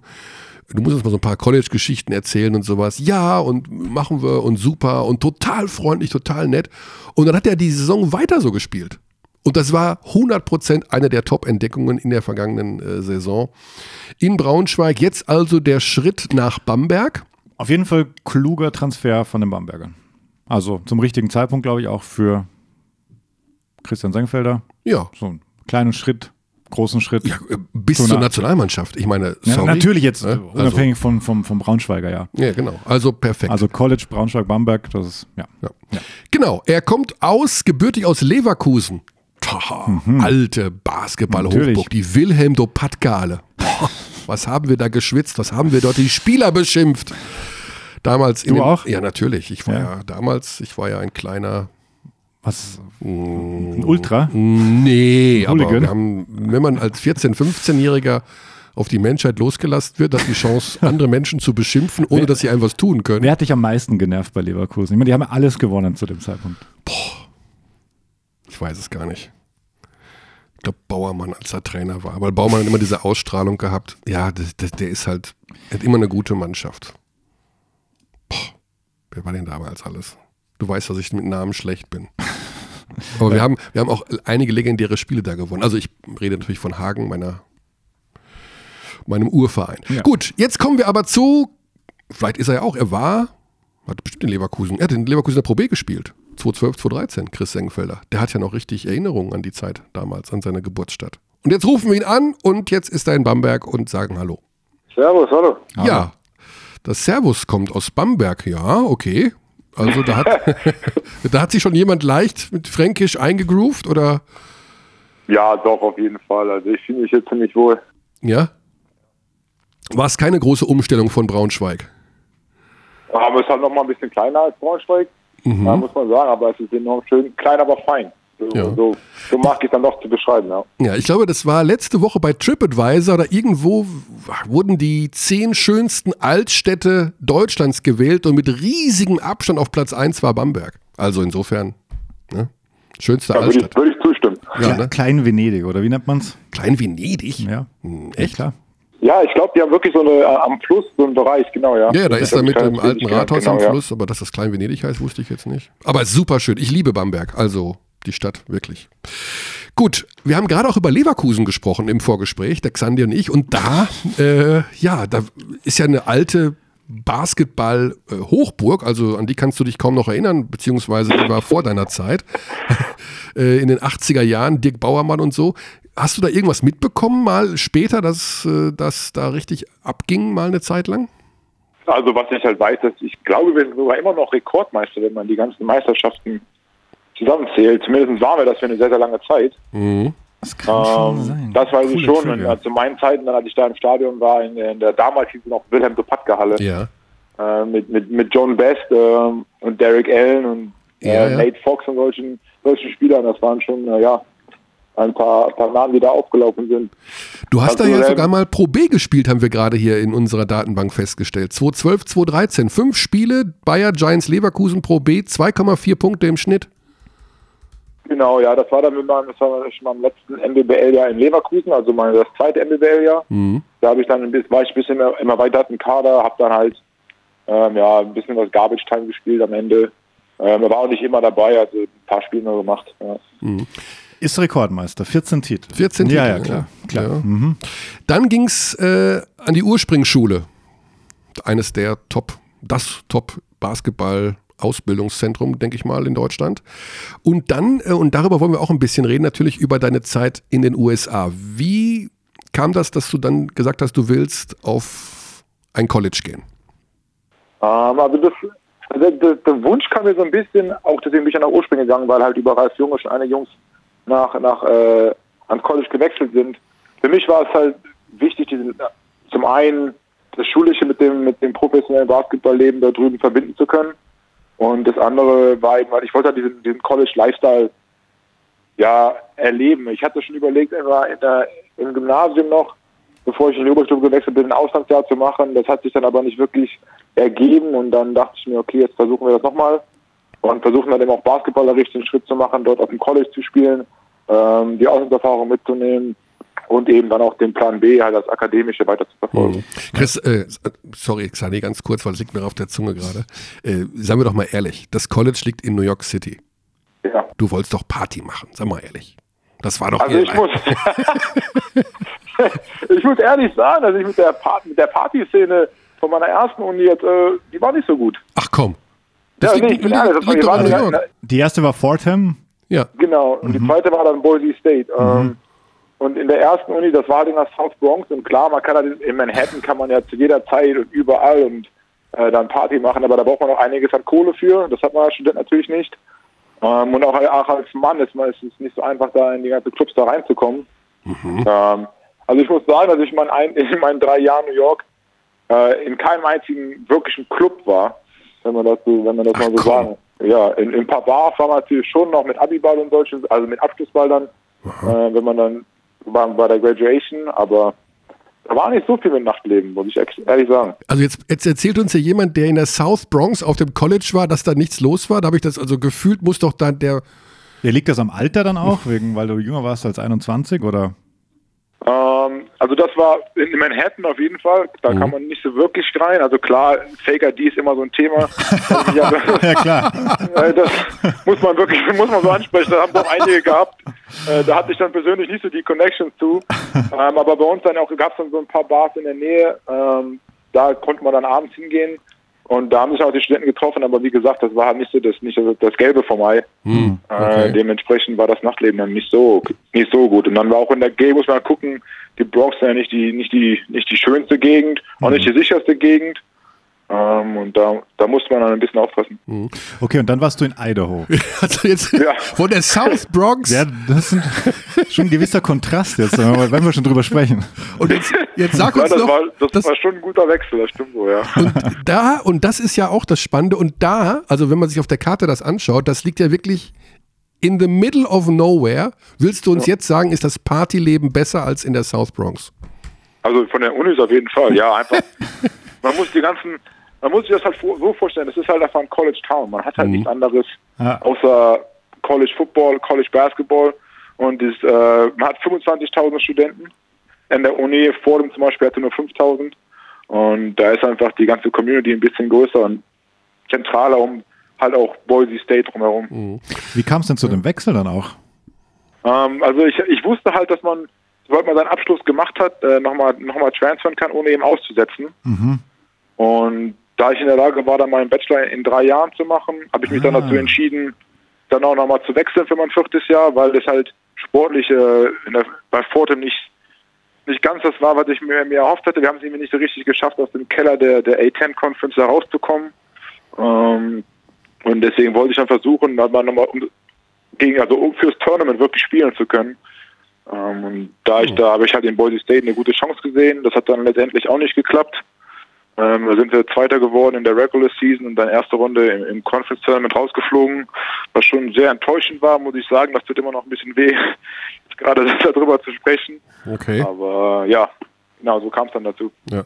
Du hast dann ähm, den Weg, warte, ich wollte eine Sache noch ansprechen. Dann, dann ich eine Zwischenfrage. Ja. Wo, in welchem Fach hast du denn den Bachelor? Ah, gemacht? genau, das wollte ich fragen, genau. Siehst du. also ich habe meinen Bachelor in der Psychologie gemacht oh. und mein, mein Master dann in, in Kinesiologie. Und das ist so die, die, die, das Mutterfach von Psychologie. Und dann habe ich das in Richtung Sportpsychologie ausgelegt. Ah, okay. Ich dachte, Kinesiologie ist sowas mit Hand auflegen ohne berühren, oder ist das? Äh, es ist, also generell ist das so definiert als die, die äh, Körperlehre so ein bisschen. Mhm. Also ich studiere, wie der Körper, Körper sich bewegt in allen möglichen Fassaden, was es beeinflussen kann. Man kann also Biomechanik studieren und solche Sachen. Ähm, Exercise Science ist eine, eine, ein anderer Unterbereich und dann eben auch die Psychologie. Und da habe ich mich dann darauf fokussiert, weil es in meinem Bachelor einfach ganz gut gepasst hat. Okay, aber die Kinesiologie hat, um eine elegante Überleitung zu schaffen, nichts zu tun mit. China, Junge, China! mit, nichts mit China zu tun. Nee.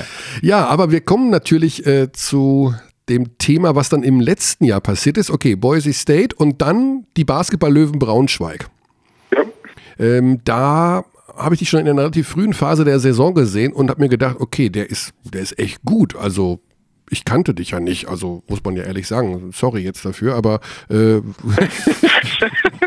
da äh, taucht einer auf, der war vier Jahre in den USA auf dem College, kommt zurück und spielt da echt super. Und ähm, ja, dann plötzlich auch Nationalmannschaft und sowas. Also ähm, das war ja eine Turboentwicklung für dich in dieser Saison. Wie, erzähl mal aus deiner Sicht, wie sich das entwickelt hat. Ja, also das äh, habe ich letztes Jahr auch schon öfters gesagt. Das war ein bisschen äh, alles nicht so richtig zu erwarten, wenn ich ehrlich bin. Ähm, allein schon, also dass wir mit Braunschweig die Playoffs schaffen, das war unser internes Ziel, aber ähm, wenn man dann die Budgets vergleicht, und da wurde andauernd drüber geredet, dann waren wir einfach, glaube ich, kein vom Budget her kein Playoff-Team, dass wir es geschafft haben, war ein Riesenerfolg. Mhm. Ähm, meine persönliche Rolle, dass, dass Frank mir so viel Vertrauen schenkt, das war nicht so zu erwarten. Dann, dass ich zum All-Star dass ich in die Nationalmannschaft kommt, das waren zwei Sachen. Ja, das sind so, das sind so Career-Milestones, finde mhm. ich. Und äh, dass ich die jetzt in meinem ersten Jahr schon schon ab, äh, abhaken konnte, das war, ist mhm. immer noch nicht so richtig greifbar. Es war schon ja, schon ein Traum. Ja, da ruft also die Liga an, will dich zum All-Star-Day holen oder holt dich, dann ruft der Rödel an, holt dich in die Nationalmannschaft. Wann war denn Bamberg am Telefon? Hm. Ähm, relativ spät. Also ich wusste, dass sie interessiert waren, aber aufgrund, die haben ja auch noch einen neuen Coaches gesucht mit Coach mhm. Moores und der war ja, wurde auch relativ spät erst gezeigt, sage ich mal Anführungszeichen. Und dann kam auch der Ende erste, erste Gespräche, weil ich wollte nicht zu einem Verein wechseln, wo ich nicht wusste, wer der Coach wird. Mhm. Um, ähm, und dann, sobald dann Coach, Coach Moos äh, den Deal finalisiert, finalisiert hatte, habe ich dann auch mit, mit, mit, ihm gesprochen. Ja, und dann bist du jetzt in der Vorbereitung äh, plötzlich immer wieder auch Topscorer, hast super Statistiken. Also das scheint ja, ich meine, Bamberg ist jetzt nicht irgendein Verein. Wir haben es vorhin schon mal erwähnt im Vorgespräch. Also wir, für uns ist Bamberg nach wie vor immer noch verbunden mit europäischem Spitzenbasketball. Du scheinst dich da ja auch direkt wohl zu fühlen und äh, das Spiel ist so ein bisschen auch auf dich ausgelegt. Oder wie, wie ist das momentan in der Vorbereitung gelaufen?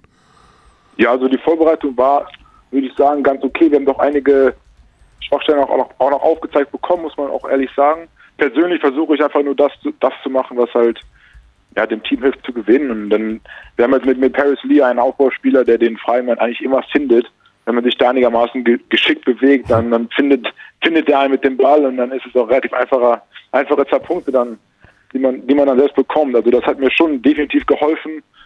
Ähm, ansonsten versuche ich halt einfach meinem, meinem Spiel von letztem Jahr treu zu bleiben, an einigen Sachen äh, weiter zu arbeiten, weiter zu verbessern natürlich. Ähm, genau, und jetzt versuchen halt mit Bromberg die Saison so gut es geht abzuschließen. Mhm. Erstmal anzufangen und dann auch abzuschließen. Ja, ja, aber trotzdem kann man sich ja irgendwelche Ziele setzen oder sowas. Ich meine, wenn man einmal bei der Nationalmannschaft war, denke ich mal, hat man auch in diesem Sommer vielleicht die Länderspiele unter einem ganz anderen Gesichtspunkt noch gesehen. Hast du da ein bisschen mit der schwarz-rot-goldenen Fahne vorm Fernseher gesessen und hineingebrüllt dann wahrscheinlich irgendwann mal? also, dass ich, natürlich habe ich die Spiele so gut es geht verfolgt. Bei einem Spiel waren wir leider im Trainingslager, das konnte ich glaube ich nicht gucken. Das war das, habe ich das erste, das war das Spiel gegen Frankreich. Das erste Viertel konnte ich noch gucken. Dann das zweite Spiel hatten wir sogar ein Offset, das habe ich natürlich geguckt. Mhm. Und dann die anderen Spiele auch weiter verfolgt. Ist natürlich extrem schade, dass wir da nicht die, dass wir da nicht weitergekommen sind. Ähm, aber klar, das freut mich natürlich. Ja, natürlich haben wir auch während der WM schon diese Diskussion angestoßen, weil sie einfach, ja, wenn man ehrlich ist, unausweichlich ist. Diese komischen Nationalmannschaftsfenster während einer Saison äh, gab es ja in den vergangenen Jahren jetzt auch, beziehungsweise letztes Jahr vor allen Dingen, äh, dass wenn im November oder Februar gespielt wurde, die NBA-Spieler und Euroleague-Spieler nicht zur Verfügung standen und dann eben ohne das abwertend meinen zu wollen, der Kader aufgefüllt wurde. Ähm, ja. Wie stehst du dazu? Also das wird jetzt in dieser Saison wohl so sein, dass es das Novemberfenster nicht gibt, okay. sondern nur das Februarfenster. Ach, das wusste ich gar nicht. Mhm. Okay. Ja, ja, das ist wohl, das haben wir auch jetzt erfahren und äh, das ist eine ganz abstruse Geschichte, weil dann ja im Juni das Fenster mit dem eventuell doch sehr wichtigen Olympia-Qualifikationsturnier wieder mit den NBA-Spielern stattfinden soll. Mhm. Wenn du jetzt die Anfrage bekommst für das Februarfenster, da kommt ja die Diskussion wieder, mein Gott, das ist ja ungerecht sowas. Dann soll die da im Februar hin und sollen gegen äh, Montenegro und Großbritannien spielen und für sportlich nicht relevante EM-Quali-Spiele. Kann man das euch zumuten? Ist das für dich eine Abwertung? Ist das für dich einfach nur doof Käse oder sagst du, weißt du was, da ist der Adler auf der Brust, da komme ich nachts um halb drei und spiele gegen Gibraltar, das ist mir egal. Ja, also das hast du gerade sehr, sehr gut formuliert am Ende. Also, dass ich das Nationaltrikot anzie anziehen darf von der A-Nationalmannschaft, mhm. das ist mir völlig wurscht. Ich meine, ich habe ja das letztes Jahr auch das Februarfenster, glaube ich, gespielt. Und wenn ich mich nicht irre, waren wir da, glaube ich, auch schon qualifiziert für die WM. Ähm, ja. Und das waren im Prinzip dann auch Spiele, wo es eigentlich um die Gru es ging nur um die Gruppenplatzierung und nicht mehr um ja. das Qualifizieren, das eigentliche Ziel. Und das war mir auch relativ egal. Also allein diese, es ist immer noch was anderes, wenn man die Nationalmannschaft äh, die Nationalhymne singt bei der U20 oder jetzt bei der A1. Und da auflaufen zu dürfen und Deutschland repräsentieren zu dürfen auf der höchsten internationalen Ebene, das, das will ich jederzeit machen. Mhm. Das ist schon mal eine hervorragende Aussage, weil du gehörst ja zu den jungen Jahrgängen, also zu denen, die jetzt immer näher an die Mannschaft herangeführt werden und vielleicht dann ja auch mal die, du bist ja ein, Vierer, ne? Also, mhm, ja. äh, da die Jungs mal herausfordern, die da so momentan noch vor dir sind. Oder ist das im Kopf gar nicht so drin? Hast du so eine Art Lebensplanung, dass du da irgendwie mal irgendwo spielst, wo es Euroleague oder NBA heißt? Oder sagst du dir, das ist erstmal totaler Nonsens? Äh, nö, so, also Nonsens würde ich das niemals sagen. Ich versuche halt ich versuche halt so zu spielen, wie es geht. Mhm. Jetzt habe ich, jetzt hab ich den nächsten Schritt von, aus, aus Braunschweig weg auf internationalem Niveau gemacht, mit, mit Champions League hier, hier in Bamberg. Ähm, wie du selbst sagtest, in einem Club, der international halt sehr, sehr gut vertreten ist, die auch letztes Jahr in der Champions League ins, ins Finals vorgekommen sind. Ähm, also ich versuche mich da einfach so gut es geht weiterzuentwickeln. Und dann ja natürlich auch dann die anderen Jungs ein bisschen herauszufordern und zu gucken, dass ich mir vielleicht immer mal einen Platz erarbeiten kann. Bei einer WM oder bei einer EM oder bei den Olympischen Spielen, wann auch immer das sein mag. Ob das mhm. jetzt nächstes Jahr schon sein wird, ist natürlich schwer, weil die Konkurrenz überragend ist auf meiner Position. Ähm, da sind wir einfach sehr, sehr tief besetzt. Aber ob das jetzt vielleicht in zwei, drei, vier Jahren möglich ist, wir werden sehen. Ist denn diese Trikotnummer 43 ja. Ist das schon mal so eine erste Ansage? So 41 Nowitzki, 42 Kleber, 43 Senkfelder. Da habe ich noch gar nicht drüber nachgedacht. Ach, das ist doch nicht wahr. nee, doch, das ist, das ist wahr. Die, die 43 hat andere Bedeutung für mich. Ah, okay. Äh, ja, genau. Welche? Also da in der Hinsicht habe ich noch nicht drüber nachgedacht. Welche Bedeutung? Das wollen wir natürlich jetzt wissen. Äh, ist persönlich. Ach, komm. Äh, am 4. März hat deine Freundin Geburtstag. 4.3. Ah, nein. Nee. 4-3. 34. 43 Prozent Dreierquote. Nee, hast du nicht gehabt. 36,4. also ich, ich will jetzt nicht also du kannst noch einiges noch raten, da können wir noch eine Stunde drüber. Ich glaube, also, da wirst du nicht so okay. schnell drauf kommen. Es ist so privat, dass wir nicht drauf kommen, glaubst du? Ja. Hat das was mit einem Familienmitglied zu tun? Ja. Na gut, dann sind wir schon mal einen Schritt weiter. Ist es was Trauriges, Tragisches? Dann hören wir sofort auf. Ja. Okay, dann hören wir sofort auf. Uiuiui. Hm. Gut, da, das wollten wir natürlich nicht, dass wir da irgendwelche Dinge äh, hochkochen lassen, die da so persönlich sind. Aber so sind wir halt. Wir sind neugierig, Chris. Das ich habe eine andere Zahl, kein Problem. über die wir sprechen können. Ja, das stimmt. Eine andere Zahl, über die wir sprechen können. 2022 sehe ich gerade, dass der Vertrag ja tatsächlich jetzt mal ein bisschen dauert. Das heißt, ähm, auch eine bewusste Entscheidung für Bamberg äh, oder, oder ist, fragen wir mal so, der Vertrag ist ohne Option fürs Erste. Äh, also Ausstieg, so, dass du 1 plus 1 hast oder sowas. Also das sind jetzt drei Jahre, die ich unterschrieben habe. Ja, Und, ja genau. Ich glaube, ja, ich glaube, das sind drei Jahre fest. Ach, du kennst, hat denn der Patrick King für dich unterschrieben oder was, dein Agent? Nein, nein. nein, ich habe den, schon, hab den schon unterschrieben. Und ich glaube, nach dem zweiten Jahr haben, glaube ich, Timo und ich eine Option. Bin mir nicht ganz, ja, ich glaube hm. schon.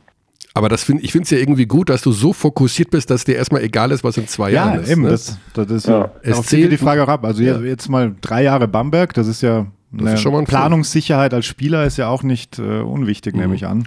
Hast du, nee, denn schon, ja, hast du denn schon Bekanntschaft gemacht mit dem Mann, der, ja, wenn man so will, in Bamberg, ich will nicht sagen, das Sagen hat, das wäre jetzt zu blöd, aber kennst du Herrn Stoschek schon persönlich? Ja, also, das heißt persönlich, wir sind jetzt nicht äh, per Du und sind Kaffee, ge äh, Kaffee trinken gegangen, mhm. aber Ja, er war bei ein paar, wir hatten schon zwei oder drei Teamveranstaltungen. Er war einmal beim Training da. Dann einmal hatten wir ein Essen, wo er da war und dann einmal noch eine Sponsorenveranstaltung, wo er, wo er auch dort war. Bei den beiden äh, öffentlichen Veranstaltungen hat er dann auch eine Rede gehalten und so. Ja, ich habe ihn kennengelernt. Kam dort dieses berühmte Wort vor mit dem Reset-Knopf. der, den es ja zu drücken gilt. Das hat er ja mehrfach gesagt in den vergangenen ein, zwei Jahren, dass man den Reset-Knopf drücken muss in Bamberg. Hat er das nochmal erwähnt? Ja, ja, er hat beispielsweise bei der einen Rede, äh, bei dem großen Sponsoren-Event, da meinte er, dass das jetzt so ein bisschen ein Umbruch ist, weil mit, mit, mit Arne Dirkster, neuer Geschäftsführer hier, dann mit Leo, De- Leo Derick ist ein neuer Sportdirektor hier, mit Coach Moos und seinem Staff ist alles neu. Ähm, wir haben viele neue Spieler dieses Jahr, dass jetzt dieses Umbruchsjahr ist und dass es jetzt eben wieder gilt, Bamberg aufs Topniveau zu bringen. Auf was können wir uns denn da freuen? Für was wird Bamberg 2019-20 stehen, wenn du euren Spielstil beschreiben müsstest? Ein bisschen Vorbereitungsspiele hattet ihr ja jetzt. Wenn, Ja. Also ich denke, wir werden ein sehr, sehr, sehr, sehr defensiv orientiertes Team sein, das darauf legt, Coach Moore relativ viel Wert dafür schnell spielen, ähm, intelligent und dann vor allen Dingen als Team. Wir sind relativ jung, ähm, also versuchen wir schon die Energie, die wir haben, in unseren Beinen noch aufs Spielfeld zu bringen und dann da eben harten Basketball zu spielen. Ja, das kann nicht schaden. Dazu gibt es ja auch noch den internationalen Auftritt in der Champions League. Ähm, Das heißt also, es gibt auch noch ein paar Herausforderungen und auch was gut zu machen aus Bamberger Sicht vom letzten Jahr, auch wenn man das Final Four erreicht hat, aber das ging dann ja ein bisschen in die Hose. Ja, Ja, was brauchen wir denn noch für dich? Also wir haben die 43 als Trikot, wir haben noch keinen richtigen Spitznamen oder sowas, ne? Also Also der, äh, soll ich jetzt soll ich dir einen nennen, dann würde ich natürlich jetzt mit dem was, ja, also very, very basic, was sie in Braunschweig haben sie nämlich den Warrior genannt. Den Warrior finde ich nicht schlecht, weil äh, ein Scout schrieb über dich 2016, äh, undersized inside operator who battles on every ball, runs the court well and is very active at the defensive side. Das passt ja zum Warrior. Sieht doch gut an.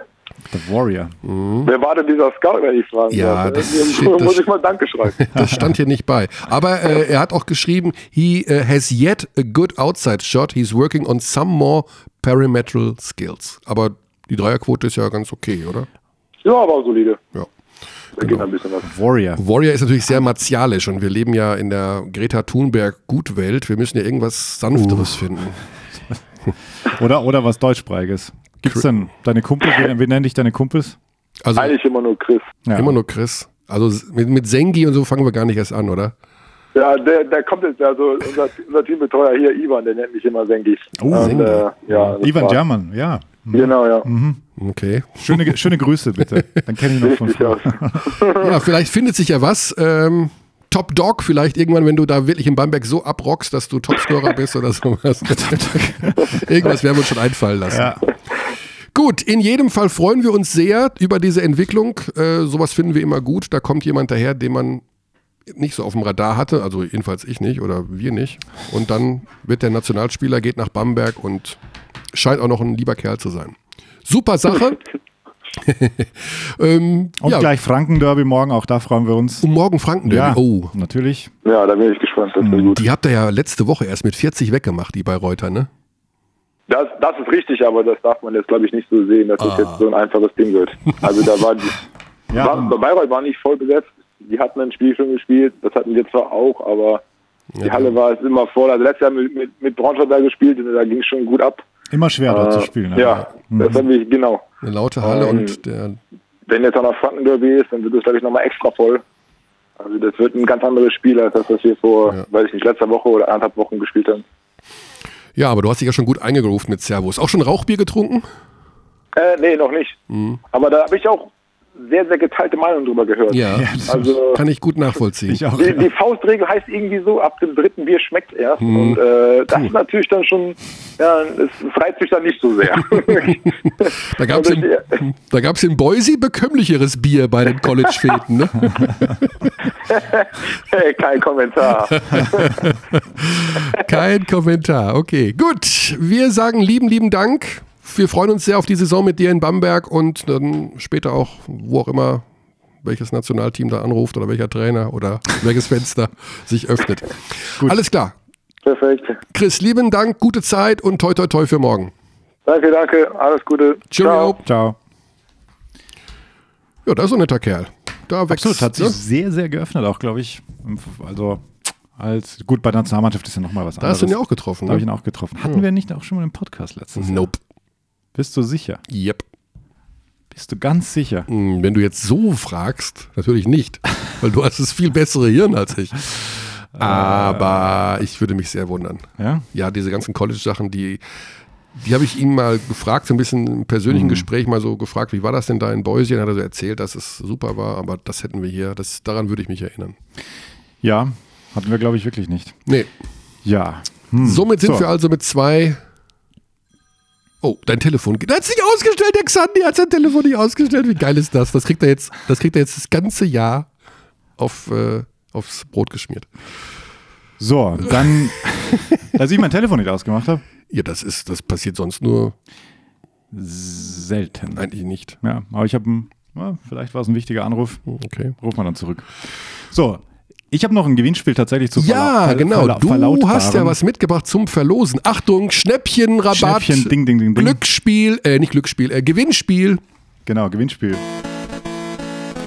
Mhm, Schon, schon lange nicht mehr verwendet. Äh, 30 Jahre Alba haben wir schon, vorher schon erwähnt und die haben da ein ganz schönes Buch rausgebracht zu Mhm. 30 Jahre Alba Berlin. Und äh, da ist so zeitgeschichtlich einiges drin. Da könnte man auch eine gute Spontan-Trivia draus Ja, machen. ich wusste es. Das kommt wieder irgendwas, was im Jahr 1997 passiert ist. Ja, ich schau mal. Das sind ein paar gute Sachen. Ah ja, okay. Ersten Meistertitel haben sie wann gewonnen?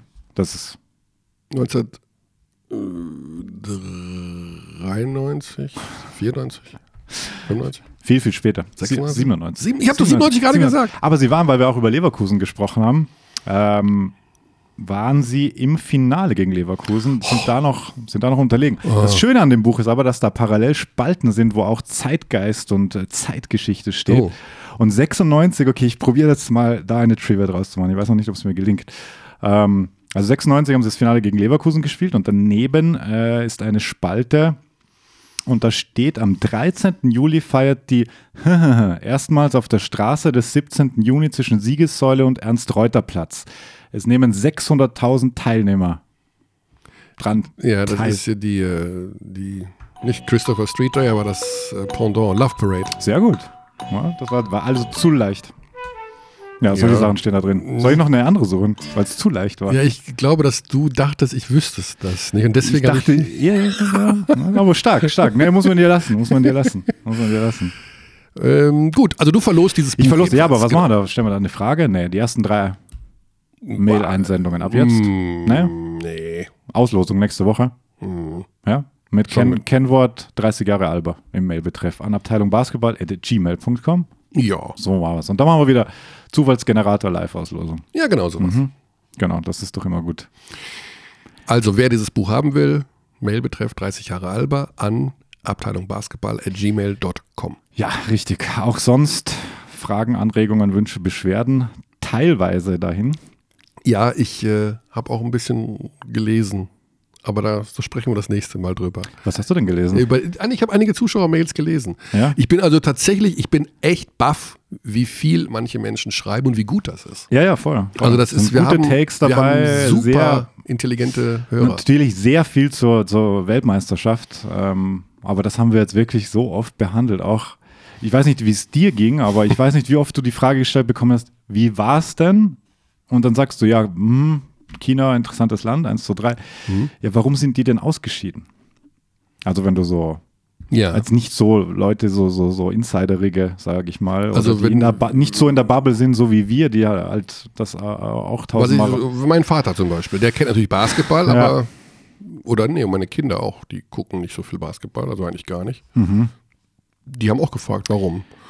Und da habe ich dann gesagt, dass es mehrere Gründe es, gibt ja- es gibt ja nicht den Ich hab einen Grund. teilweise habe ich gesagt, hört dir, hör, hör, hör dir die Podcast-Folge so und so an. Mhm.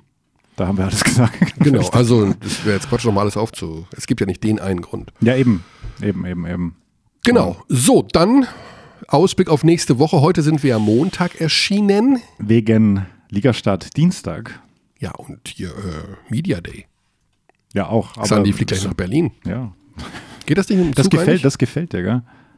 Dann das den, den Namen fliegst. zu sagen. Hm, Ich möchte nur, dass die Menschen das, ja, dich jetzt unter dem Namen auch wahrnehmen. Willst du? Möchte ich. Ja, weil wir haben so Warum? viele Alex, weil wir zu viele Alex haben. Ja. Unser Experte Alex Vogel. Ja. Unser äh, Toninch Alex Gasteiger. Ja. Unser Klichers, Magenta Sportreporter, Alex Klich. Ich bin von Alexen umgeben. Aber gut, ja, ja, aber hier in diesem Raum sitzen, sitzt ja nur einer. Meistens war Alex Vogel auch schon. Ach Gott, ja. Gut, okay. Also, wir sind dann nächste Woche wieder an Dienstag am Start wahrscheinlich, oder? Ich glaube schon, ja. Geht das? 1. Oktober. 1. Oktober. Ich schaue gerade auf den Spielplan noch. Ich habe so ein bisschen Bauchschmerzen mit der, mit der Nummer 43 da beim Senkfeld. Hoffentlich haben wir da nicht irgendwas. Obwohl, er hat die Nummer auf dem Rücken, deswegen ähm, ja, wird es ja nicht zu schlimm sein. Hoffe ich jedenfalls. Beziehungsweise ihn nicht runterziehen. ja. So, das war's für heute. Oder hast du noch was auf dem Herzen? Ach nee, alles gut. Alles gut. Mhm. Dann würde ich sagen, nächsten Dienstag. Wir grufen uns jetzt auch langsam wieder rein erst. Und dann lassen wir schon wieder rekapitulieren und freuen uns auf neue Gesprächspartner. Auch wenn sie nicht Heiko Schafazik heißen. Oder vielleicht doch. Oder vielleicht doch. Vielleicht doch. Du kannst ja Ah, schauen. vielleicht. Ja, ja. Bis dahin. Gute Zeit.